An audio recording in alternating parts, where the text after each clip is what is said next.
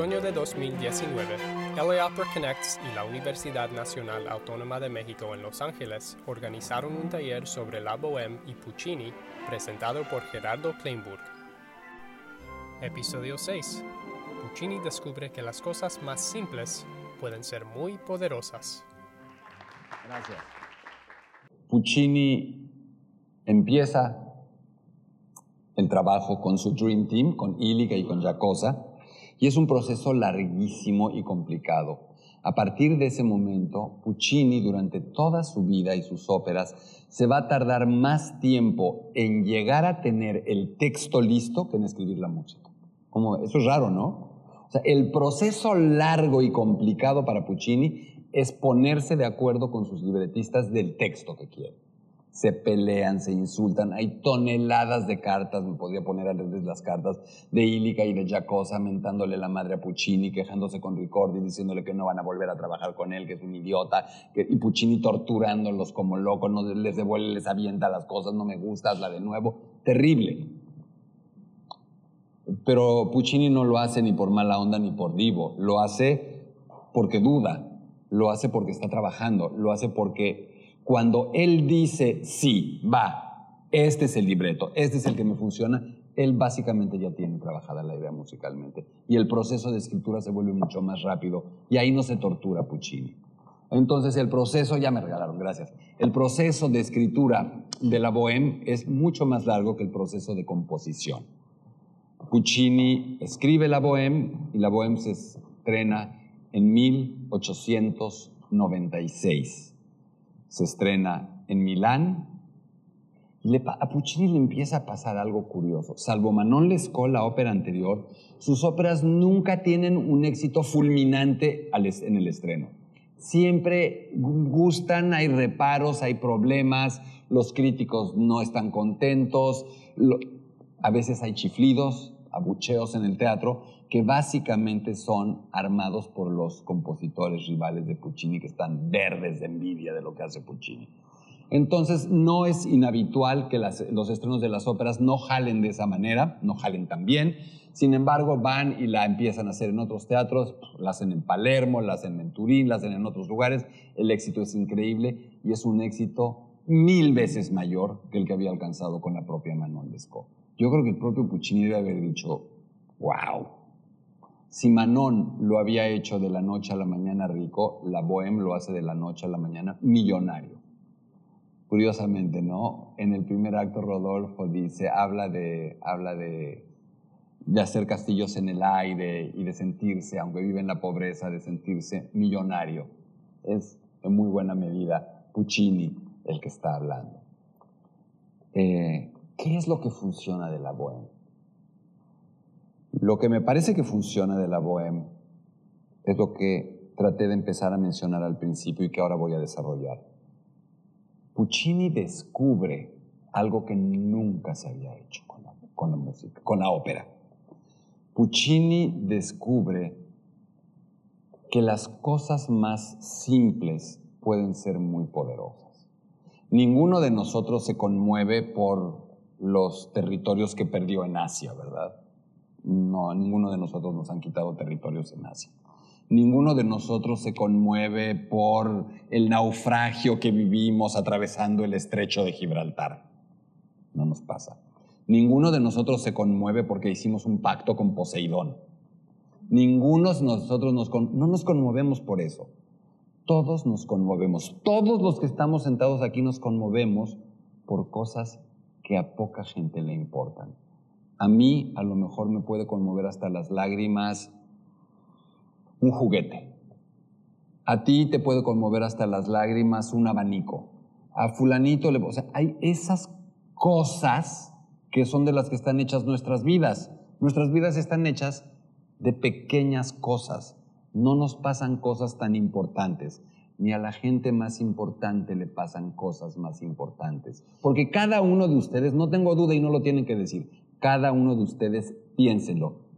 ¿Qué objeto, qué cosas de su vida les conmueven? Algo que les dejó el novio, la novia, el esposo, la esposa, el hermano, los que se fueron de viaje, los que murieron. Algo hay. Y Puccini descubre con la bohème que él puede escribir sobre eso. Y a partir de la bohème, Puccini empieza a llamarse a sí mismo el poeta de las pequeñas cosas. Él se describe como el poeta del piccole cose.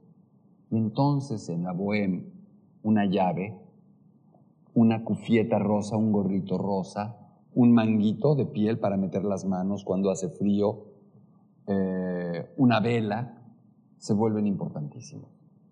Esa es la novedad de la bohème. Jamás eso sí no se había hecho. Eso sí es nuevo en la historia de la ópera.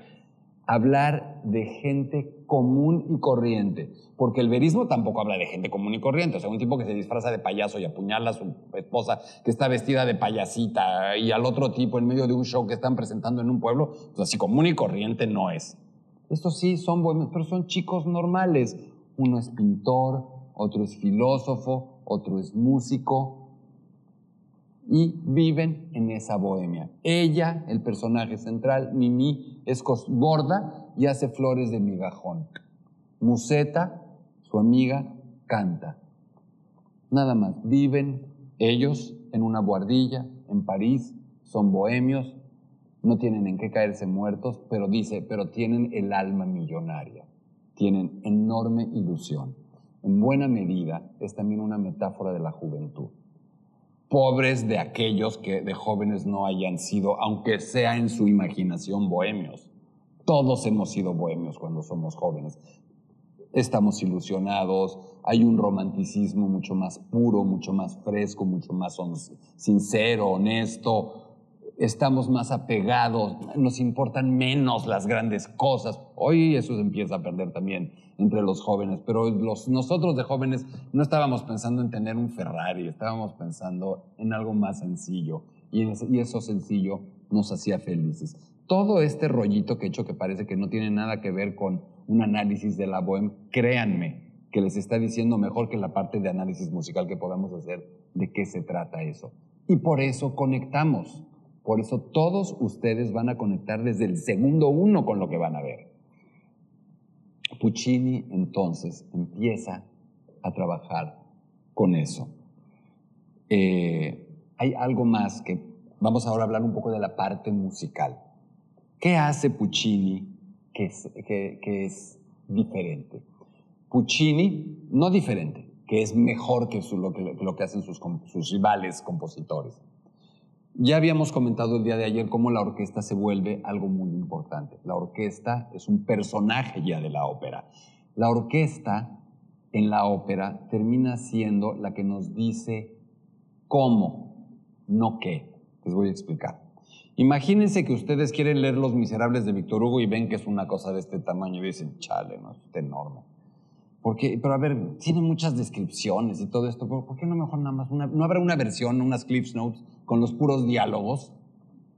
Así nada más los diálogos. Y entonces de, los miserables que son así, ya puedes tener los diálogos y entonces ya tienes los miserables de este tamaño y dices, listo, voy a leer los miserables en la trigésima parte de tiempo que, que los quiera leer completos. Yo les aseguro que ustedes, si ustedes hacen eso, no entienden una palabra. ¿Por qué? Ejemplo, a ver. Imagínense que leen un diálogo y dice el personaje, qué linda te ves hoy. ¿Están seguros de que entendieron qué quiso decir? Yo no. En cambio, si yo leo, qué linda te ves hoy, coma, exclamó él sin siquiera voltear los ojos hacia ella, ya entendimos qué dijo. O si dices, qué linda te ves hoy, exclamó él con lágrimas en los ojos, ya entendimos qué dijo. Qué linda, y podemos decir 20 cosas más y el qué linda te ves hoy es distinto, ¿sí o no? La orquesta, el qué linda te ves hoy es el cantante. El exclamó él sin voltearla a ver a los ojos es la orquesta. ¿Qué quiero decir? Que de pronto nosotros estamos oyendo las palabras y, mañana las van a ver en su supertitulaje, no hay problema, no tienen que hablar italiano, es tan complicado como ver una película en otro idioma con letreritos, no es más difícil entender la bohème que eso. Pero de pronto se empiezan a sentir cosas muy extrañas, porque Puccini está trabajando y Puccini está trabajando para engañarnos, para ponernos una trampa para hacer que bajemos la guardia y cuando tenemos la guardia bien abajo, soltarnos un golpazo que nos rompa. Es su trabajo, es un profesional del engaño, en el mejor sentido del término. ¿Cómo te voy a emocionar? Te distraigo. O sea, nunca les ha pasado que, claro, de pronto uno se puede ir emocionando y emocionando más y emocionando más, pero no les ha pasado que de pronto está todo bien y pasa algo que te emociona en un segundo y no sientes qué pasó, pero en un segundo pasaste de no estar nada emocionado a estar totalmente emocionado con lágrimas en los ojos. Pasa todo el tiempo en la vida. Y Puccini lo entiende, pero como es un espacio teatral, tiene que generar una idea. Ay, los bohemios juegan, se divierten en el último acto. Tiene, ni modo, tiene que haber spoilers, lo lamento. eso no lo había pensado antes de llegar hoy. Si es con spoilers o sin spoilers. Con spoilers, ¿verdad? Es que sí está complicado como... Fíjense que la vez pasada que estuve aquí les voy a contar algo que hice. Mm. La vez pasada que estuve aquí en la Ópera de Los Ángeles me tocó dar las pre-show talks sobre el gato montés. Y a la mera hora, como me gusta, siempre que no planeo me sale mejor que cuando planeo las charlas. Prefiero llegar y echar mi rollo y que Dios me ayude. Ahí estaba un poco más nervioso que hoy porque era en el hall del teatro, había como 300 personas y lo tenía que hacer en inglés, entonces estaba así medio nervioso. Y empecé a platicar, a eh, echar mi, mi, rollo de la ópera y se me ocurrió algo. Les dije, oigan, a ver, ¿qué tal si les, les dije, ¿quiénes ya leyeron la sinopsis? Mm, algunos la habían leído, la mayoría no, y les dije, les propongo algo, no lean la sinopsis. No lean el resumen de la ópera y déjense sorprender por ella. Algunos lo hicieron, otros no, y funcionó. Me dirán, ¿por qué comentas esto? Porque nunca pensé que al ser la primera experiencia de muchos, pudiera ser conveniente no spoilear esto. Entonces lo, lo, voy a ir decidiendo. A lo mejor lo spoileo o a lo mejor no. Pero lo que, ¿de dónde viene mi idea? De que Puccini nos distrae. En algún momento de la ópera, estoy previendo que a lo mejor no voy a hacer spoiler, Puccini nos distrae con todos los bohemios jugando, echando relajo, etcétera, para de pronto a la mitad de eso, ¡paz! soltar la patada en el estómago a los espectadores y que te quedes así de, ¿cómo? ¿Por qué? Ese es un elemento teatral o de teatro musical con el que Puccini juega todo el tiempo, su orquesta. Puccini usa la orquesta de una manera increíble. No sé si lo comenté ayer. Llegué a comentar ayer porque al final yo estaba medio cansado y ya no sabía si está, ya no me acuerdo mucho de lo que dije al final. Al final, cuando hablé de Wagner, les hablé de los motivos conductores, les expliqué esos como post-its musicales o no. bueno, qué bueno. Es un invento de Wagner, pero Puccini lo usa. Puccini usa algo que se llaman motivos conductores y que inventó Wagner. ¿Qué es un motivo conductor? Es súper fácil de entender. Eh, ¿Qué es lo que hace?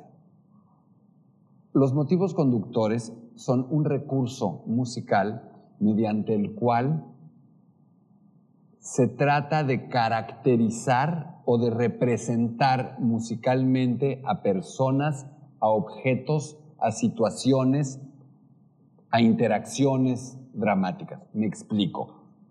Si ustedes de pronto tienen un libro, se compran un libro que habla de historia, de derecho, de filosofía y de religión y quieren estudiarlo, a veces todos lo hemos hecho. Podemos tomar marcadores de texto de distintos colores o post-its y donde hablan de religión le pones una marquita de color y todo eso y al final tienes todo tu texto marcado y dices, a ver, quiero ver dónde está toda la parte de historia. Y entonces te vas por el libro y encuentras toda la parte de historia porque la marcaste de azul. Quiero ver la parte de religión, la marqué de rojo y la buscas y la encuentras. ¿Se entiende? Hay una manera de hacer eso musicalmente. Es decir, que cuando aparece un personaje, cuando aparece una situación, cuando aparece un objeto, le pongan una música, un acorde, una melodía, un ritmo específico y que cada vez que aparece eso se repita. Dirán, bueno, ¿y esa ociosidad para qué sirve? Sí, puede que no sirva para mucho aparentemente. Si tú no eres músico, pues, o sea, la única manera de verlo con toda claridad es agarrar la partitura, ponerte a leerla y ver dónde aparece y no es como que lo que un espectador normal de ópera hace. Pero de una manera como subliminal, como inconsciente, eso empieza a funcionar sin que nos demos cuenta. Cada vez que Rodolfo aparece, trararara, laridi, trararara, el motivo de Rodolfo. Trará laridi, tridiriri, dararan, dararan. Cada vez que aparece Rodolfo, cada vez que hablan de Rodolfo, cada vez que ahí viene Rodolfo, trarirariri, tra, mimi, trarirarararam. Debí haber usado el piano, pero ya lo dejé allá. mimi. Tin, tan, trararán, tan, tirarán. Los pajaritos, cada vez que se habla del amor, de la juventud, de la primavera, pajaritos.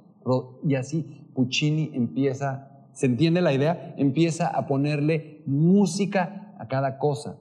Hoy ya no nos sorprende tanto porque ¿quién le copió a, Puccini y quién le copió a Wagner? El cine. El cine hace eso. Star Wars, El Señor de los Anillos, cada capítulo final de Lost. Motivos conductores. Motivos conductores. En alemán, el término se conoce en alemán como Leitmotiven o Leitmotiv. No importa. Nosotros le decimos motivos conductores. De pronto nosotros cuando empezamos a oír cierta musiquita en los, ya sabemos que ya se va a acabar el capítulo. Cuando el cine, la televisión copió eso.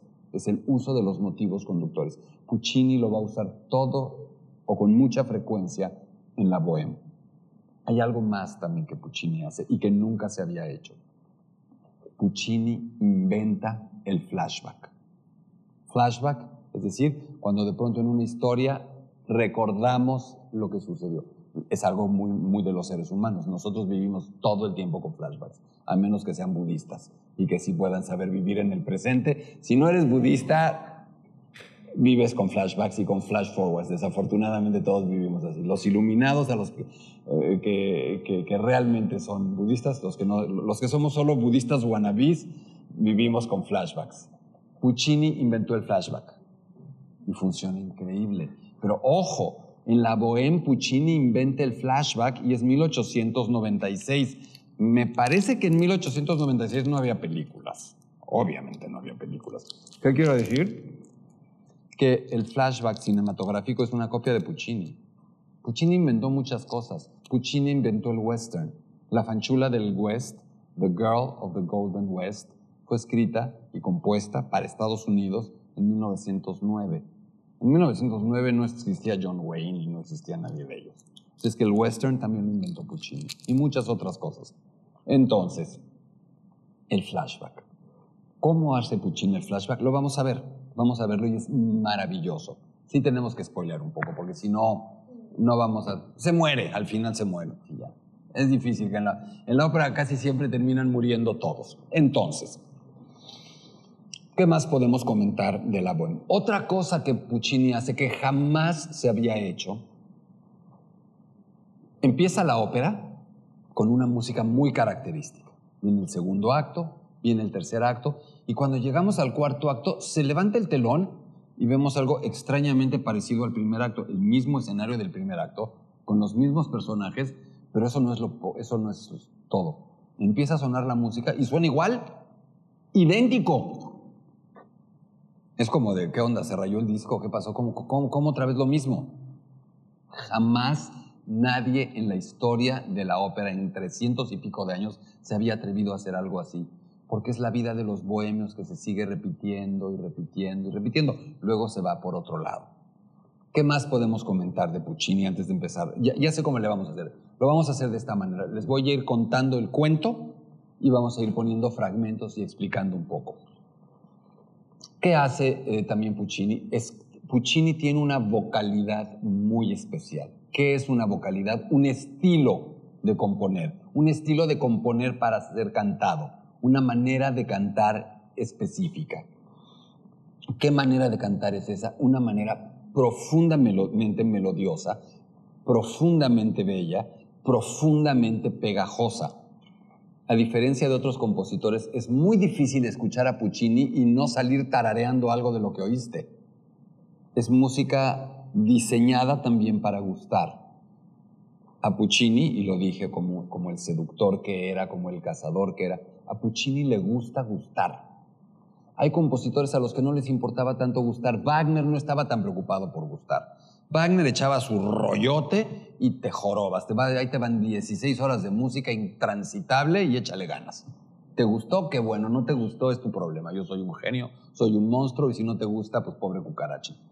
Ese era Wagner y es un estilo. Puccini no. Puccini quería que lo quisieras. Puccini quería que salieras amándolo. Supongo que tiene también que ver con el rollo de su mamá que se le murió cuando él era tan chico, que cuando él era medianamente chico de su papá. Era un tipo ávido de cariño y ese cariño lo busca a través de su música y lo encuentra todo el tiempo. ¿Qué más hace Puccini? Cuando uno oye a Puccini, de pronto suena como que es fácil, como que no está tan complicado. O sea, no es una música que tú oigas y digas, mm, sí le estoy entendiendo, ¿verdad? Tú entras a Puccini, estás en tu casa, estás cómodo, Puccini te está papachando, te está cuidando. Eso parecería indicar, y muchos decían, y muchos dicen hoy, por tontos, es que es música fácil, es música chafa. No, no era tan buen compositor. No es cierto. Puccini es un gran compositor. Puccini era un hombre de su tiempo, además, un tipo que le interesaba lo que sucedía en su momento. El primer teléfono de la, de la zona donde él vivía en Italia fue de Puccini. Cuando fue a Nueva York, en 1909, 1906 fue la primera vez, ¿qué creen que se llevó de Nueva York en el barco? El coche de carreras más rápido que consiguió, la lancha más rápida que consiguió y un cilindro que le regaló Tomás Alva Edison un teléfono, una lancha, un coche, un cilindro. O sea, al tipo le, gustaba, le, gustaban, las, le gustaban los gadgets, ¿no? ¿Cómo se dice los que era, ¿cómo se dice? ¿Geek? ¿Cómo se dice los que le gustan los gadgets?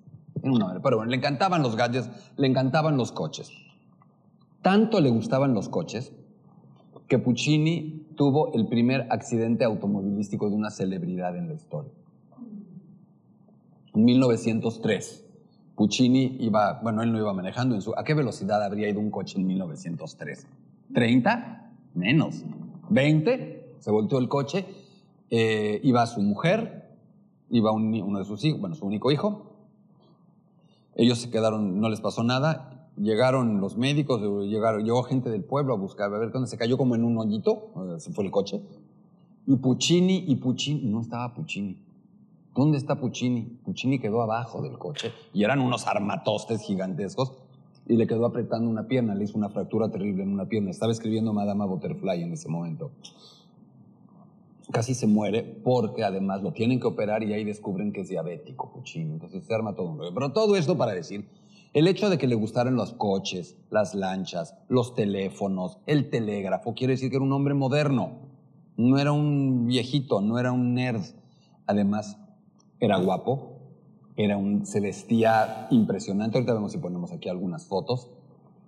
Galán, galán de telenovela. y además era millonario, y además era Puccini, y además escribía la bohème. O sea, imagínense. Pocos tipos más irresistibles. No, no pocos. Ningún tipo más irresistible en la historia de la música, de los compositores. Nadie se acerca a eso. Nadie se puede acercar a, esa, a ese atractivo. Entonces, Puccini en su música, que, o sea, un tipo tan involucrado con lo moderno, tan preocupado con lo moderno, ¿ustedes creen que va a ser un viejito compositor escribiendo a la antigua? Claro que no. Es súper moderno y usa muchísimos elementos de Debussy, muchísimos elementos de la llamada Segunda Escuela de Viena y todo este rollo musical, pero cómo los usa de una manera eh, dosificada, cuidada, y siempre preocupado porque el espectador no se salga en la curva. No quiere escribirte algo difícil, algo largo. Puccini no es de que tú digas, a ver, tiempo de duración, ¿cuánto falta? Al contrario, estás absolutamente perdido en esa música. Entonces, lo que vamos a hacer es platicar primero el cuento de la bohème. Creo que ya tenemos básicamente establecidos los parámetros iniciales y les voy a leer un poco. Esto empieza en una buhardilla en una casa del barrio latino de París. Dos artistas bohemios, Marcello, que es un pintor, y Rodolfo, que es un poeta, están trabajando en la tarde de Nochebuena. Aquí aparece otro, otro personaje importante en Puccini y en la Bohemia. Un personaje muy importante de la Bohemia es el frío. ¿Por qué es un personaje importante? Mientras menos recursos tienes, el frío es un tema más importante. Si tú no tienes ningún problema de recursos, el frío no es tema, ¿de acuerdo? Si tú no tienes tantos recursos, cómo te vistes, cómo calientas tu casa, se vuelve complicado. Si estos chicos son unos bohemios que viven como les dije, el frío es un tema. Si estamos en París en Nochebuena, es posible que haya frío y que sea un momento en que la pueden estar pasando mal, aunque, como siempre, en ellos dándole buena cara. Ah, miren, no lo vi. Es trabajando en la tarde de Nochebuena. Hace frío. Lo juro que no lo había visto. Ambos deciden quemar algo en la estufa, pero no tienen combustible. Piensan en quemar una silla y después los últimos cuadros que ha pintado Marcello, el pintor. Pero finalmente se deciden por el manuscrito de la última obra que Rodolfo está escribiendo. Es decir, estos bohemios queman sus propias obras, pero no, no, pero no es drama, están divertidísimos. Dice, ahí va el primer acto y arroja el primer acto. O el poeta va a quemar su, eh, este, va a quemar su cuadro donde está el mar rojo y dice, bueno, vamos a incendiar el mar rojo. Están jugando. Pero finalmente se deciden por el manuscrito de la última obra que Rodolfo está escribiendo. Marcello ofrece su lienzo, pero Rodolfo cree que es mejor quemar el manuscrito de una obra de teatro que ha escrito y juntos van introduciendo poco a poco en la estufa el texto del poeta. Vamos a ver cómo empieza esto. Lo que estoy poniendo no es una, no quise poner una escenificación, porque prefiero que eh, lo que nosotros vayamos a ver mañana sea algo completamente mm, nuevo, fresco. Entonces lo que voy a poner es una película, una película con Rolando Villazón, gran tenor mexicano, y con Ana Netrebko, grandísima soprano rusa.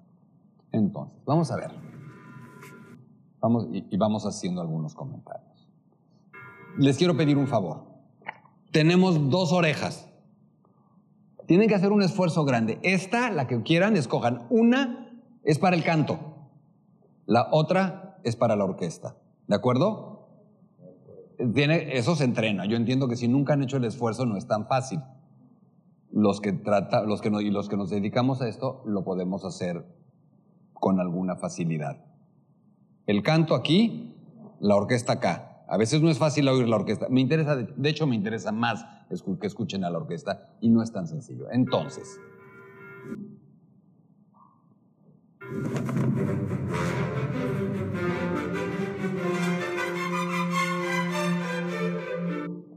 de nuevo, con la música, además, nunca se van a equivocar. ¿Alguna vez conocen a alguien que escuche música triste que le suene alegre? ¿Alguna vez han oído a alguien que escuche música fúnebre que le suene a música de fiesta? Y no saben qué es la... ¿Y, pueden describir qué es musicalmente qué es la música triste? No. Es como los olores. ¿Saben a qué huele el chocolate? ¿Sí o no? ¿Pueden definir el olor a chocolate? Defínanlo. No se puede sabes que chocolate, ¿sí o no?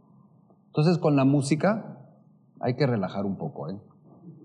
Yo te puedo decir, ay, sí, es que claro, hay una profunda abundancia de, modo menor y eh, hay, hay, una serie de cadencias plagales. Bájale, O sea, sí, sí, es para que no te entiendan. Di que es música triste, di que es música linda y lo vas a oír, lo vas a entender. Entonces, a ver, esta no es... Vamos a oír el principio. Estas campanas no están escritas en la música de Puccini, esto es, así, es para que pongan los créditos. Esto no lo pelen. Pero díganme a qué les suena el principio, a qué suena el principio.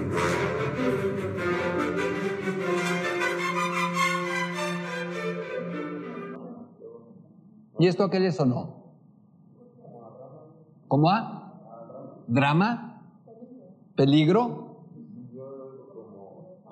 Prisa, prisa. Me gustó más esa, todas pueden ser, pero a mí me gustó a prisa.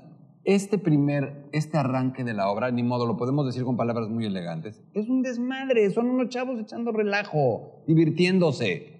No son unos tipos sentados escribiendo un, no están haciendo un examen de cálculo integral. Están en su casa, es Navidad, y se le están pasando bien, tienen frío y dicen, pues ¿qué hacemos? A ver, yo aquí tengo, no está quemando la obra de teatro de verdad que le interesa, está, quebrando un, está quemando un manuscrito que le sobra, no, no, no es, o sea, es bohemio, pero no es idiota. Entonces,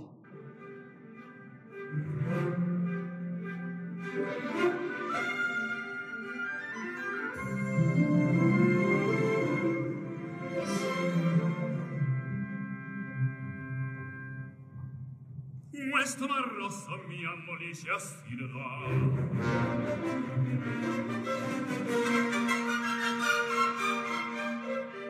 come se addosso mi piovesse in scuole per vendicarmi a sfoggio il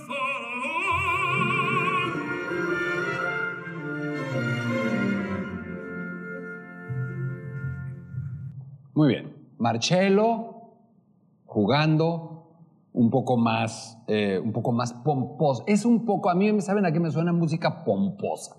Es decir, como muy elegante, como muy acá, pero no es cierto. Son ellos también dándose taco, dándose, jugando a, que son muy interesantes, a que son unos grandes tipos. Y ahora viene Rodolfo, el poeta, y lo que vamos a oír, ya saben que ese es el leitmotiv de Rodolfo. Rodolfo empieza y es como si sacara una tarjeta musical y dijera, yo soy Rodolfo. Entonces Puccini nos va a decir, este es Rodolfo, este es Rodolfo. Rodolfo.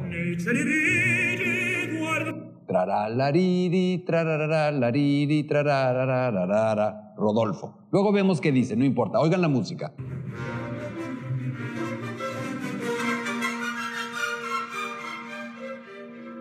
come se addosso mi Perdone, piovesse le in retraso un poco más.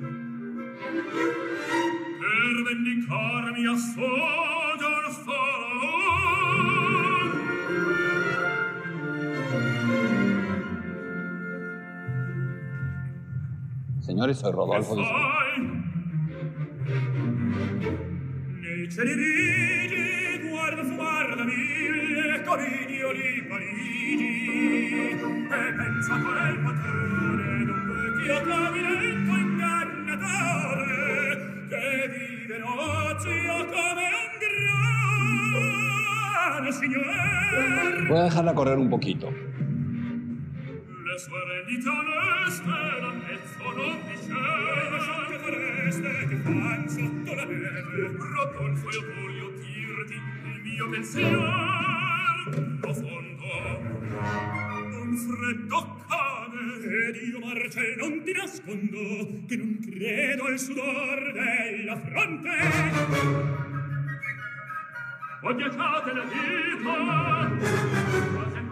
Mimi, claro, esto es cine. Esto es cine, entonces podemos ver escenas paralelas. Bueno, también en el teatro lo podemos ver, podríamos tener escenas paralelas, pero esto es un recurso distinto y nos están presentando que ella está escuchando el relajo que se traen los chicos allá arriba, que ya por, de por sí, ella, aquí nos van a mostrar que ella como que ya se había fijado en que hay chicos allá arriba.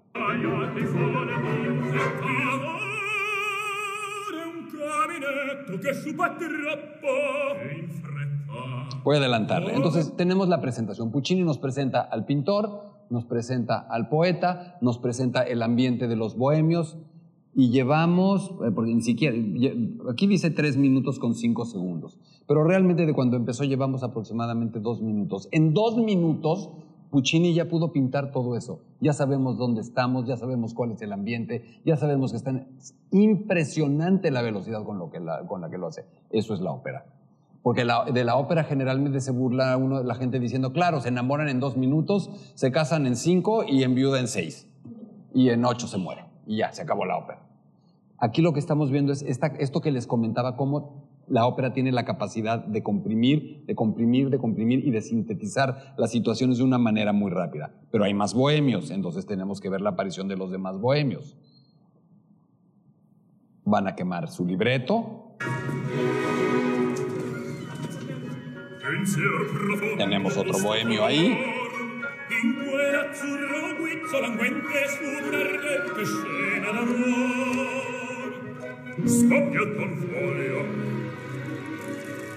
Ahora, la explicación más profunda de esto es lo siguiente. A Puccini no le interesa tanto esta escena. Puccini está usando esa escena para distraernos. Está bonita, está padre, está divertida, está linda. Pero Puccini, él sabe a dónde va en cada momento. Él tiene, es un cazador. Y el cazador sabe dónde va el venadito y el cazador está listo con el venadito. O sea, le interesa el venadito. Le pone trampas, le pueden poner carnada, le pueden poner lo que sea, pero el Puccini sabe a dónde va. Y en este primer acto va a un lugar muy simple. Necesita que chico y chica se enamoren. Eso es todo.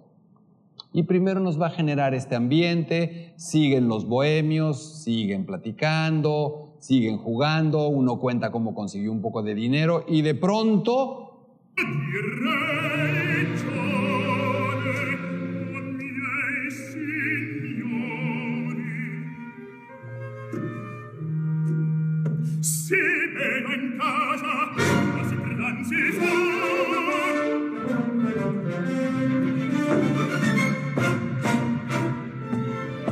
se acerca el casero.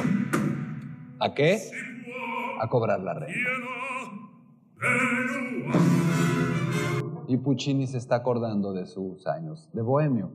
Esto es totalmente autobiográfico. Está escribiendo algo que le pasó a él, algo que él hizo. non c'è nessuno? E chiuso? Una parola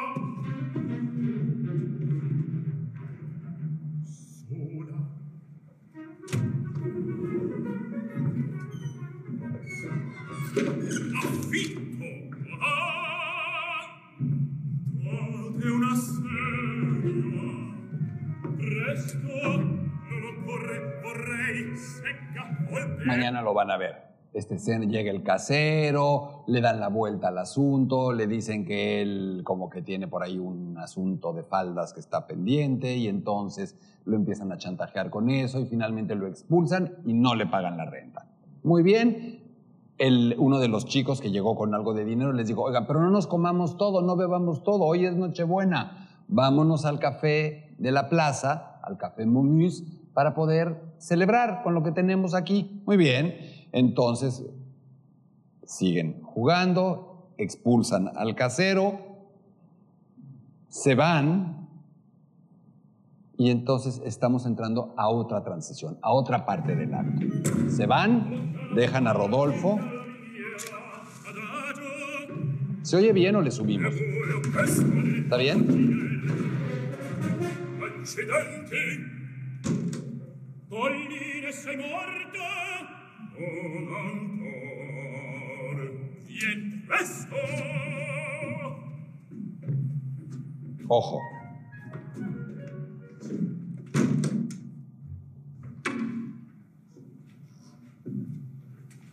Chica sale del, de su cuarto y aquí ya presentan un pequeño twist, porque en las óperas hay espacios abiertos para la interpretación. Uno puede presentar a Mimi como una chica completamente inocente que se le apaga su velita y dice, ¿quién me la enciende? O pueden presentar a una chica que apaga la velita y dice, ¿quién me la enciende? ¿De acuerdo? En esta opción optan por chica que apaga velita y dice, ¿quién me la enciende?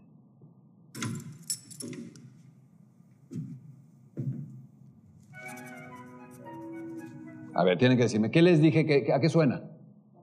Pajaritos. ¿Qué les dije que eran los pajaritos? El amor, la juventud, la primavera, la ilusión. Muy bien, muy bien. O sea, Puccini no dijo, ay, a ver, aquí pues voy a poner unos pajaritos, no, voy a...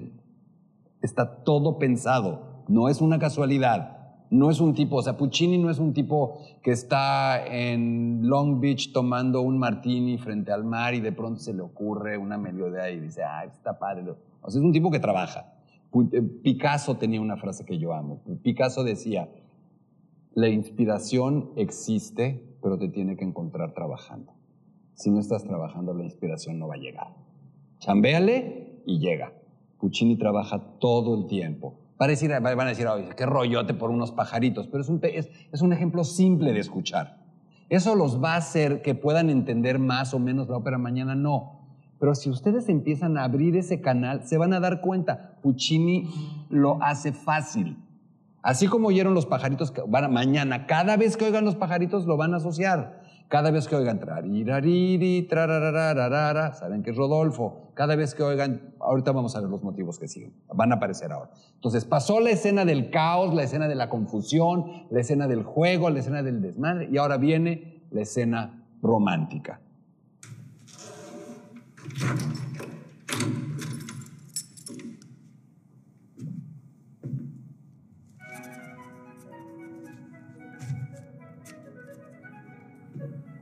Rodolfo escribe y dijo que se quedaba porque tiene que terminar el artículo para el suplemento. Non una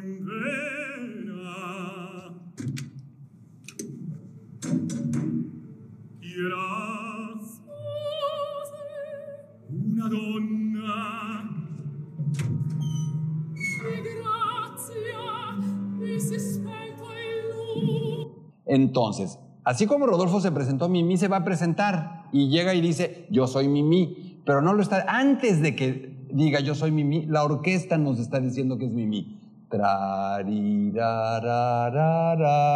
El aria que va a cantar ella, que viene un poquito más adelante, empieza así.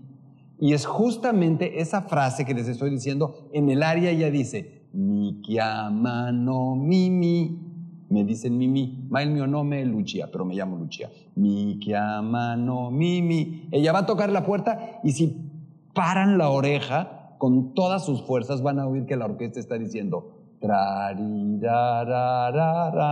Pongan toda la atención que puedan. Yo les digo dónde.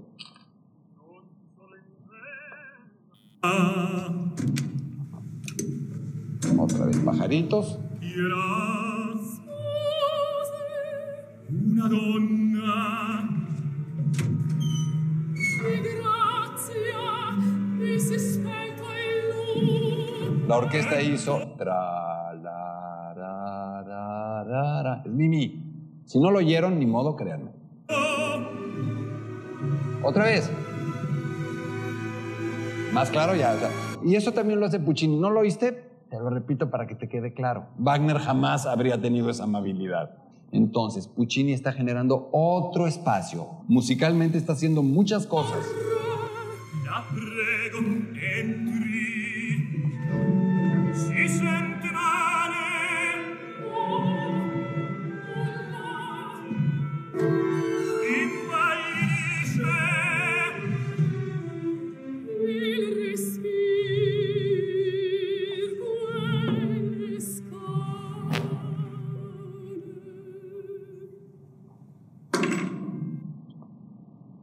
Hay naufragios, no hay reyes, no hay dioses, no hay guerras, no hay nada.